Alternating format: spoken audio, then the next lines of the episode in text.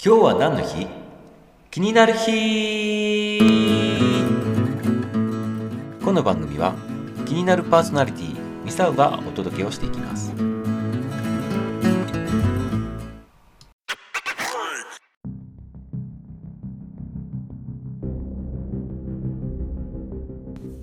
2021年4月18日。昔の今日は何の日だったんでしょう？今日はあの山本五十六海軍大将が戦死した日になります。1943年昭和18年のこの日作戦が成功し終了してその将兵たちをねぎらうためにねその将兵たちがいる基地の方へ移動する最中にアメリカの戦闘機から攻撃を受けたということになります。当時その方面は日本海軍の制空権下にあって飛来するね敵機っていうのは本当ね高高度の方から短期でね視察をする P38 っていうねそういう視察機があるんですけどそれぐらいしかいなくて日本軍にとっては全くのね危険性もないと。そういう状況だったそうなんです。日本側は全く知らなかったんですがこの時アメリカ軍情報部っていうのは当時すでにね日本軍の暗号解読にね成功していてね実はこの時も山本五十六大将が移動するということをね解読していて視察のね経路とかね予定時刻っていうのはね全部ねアメリカ軍が全て把握してたそうなんです。そしてこの情報はねすぐにアメリカ海軍の司令長官にね報告されてその後がちょっと面白いんですけど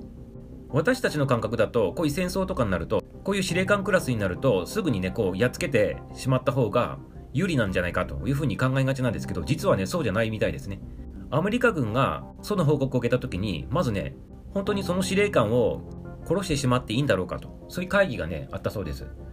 これはどういうことなのかって言ったら無能な司令官であれば生かしておく方が味方にねこう利益になるわけですよ。要するに真珠湾攻撃をねこう立案した本人だって言われてるのでアメリカ軍からするとね報復だっていうことで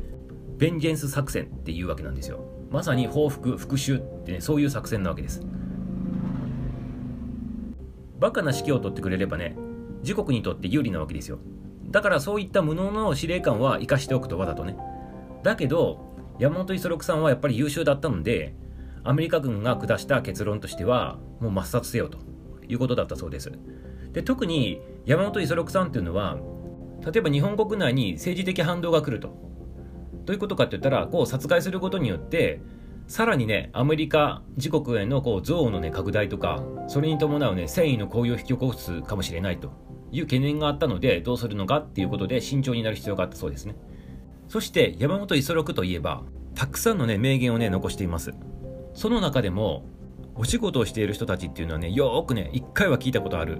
やってみせっていうね、この言葉がすごく有名なので、今日はもう一歩踏み込んで、そしてまたあのこう司令官グラスをこう抹殺するっていうことになるとどういうふうになるのか懸念されるのかっていうと山本五十六大将が残したこのね言葉をね学んでみたいなというふうに思います。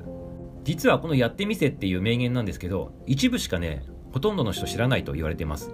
実は続きがあったのでそれをね今日は全文をちょっと読んでみたいと思います。まあ全文って言ってもね結構短いんですけどちょっと聞いてみてくださいね。やってみせ言って聞かせてさせてみて。褒めてやらねば人は動かじ。話し合い耳を傾け承認し任せてやらねば人は育たず。やっている姿を感謝で見守って信頼せねば人は実らず。山本五十六。はい。どうでしょうかこのねやってみせっていうねこの名言ですけど最初のやってみて言って聞かせてさせてみて褒めてやらねば人を動かじってここまではねほとんどの人たちはね聞いたことあると思うんですけど実は続きがあったんですよということで今紹介したんですがすごいですね。改めて見てみてもすごいです。要するにどんなことを言ってるのかって言ったらまず最初のところは、まあ、自分が実際にやってみせて聞かせてさせてみて褒めてやらなければ人はねこう動かないんですよと。ここまではいいですよね。皆さん知ってるところです。で次のところが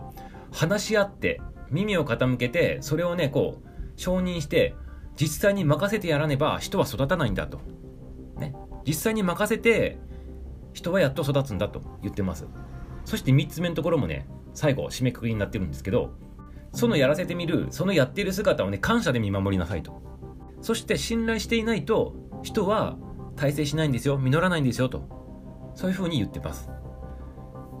今のねあの現代のビジネスでもね仕事でも全て通じることですよねもちろんビジネスだけじゃなくて日常でね親子関係もそうです。友達関係とかね。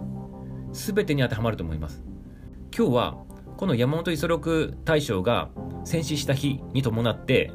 ちょっとしたね戦争のその裏話意思決定のね仕方とかあとやってみせのねこの名言の内容をねご紹介したという形になります。ということでこの戦争もこの山本五十六大将が実際に語り継がれている戦死したっていうところからちょっと展開がねまた変わってきたと。いう形になるので転機だったのかもしれないですね。ということで今日を境にしてねもっと素晴らしいね日をね歩んでいけたらいいんじゃないかなというふうに思います。今日はあの山本五十六大将が戦死した日になります。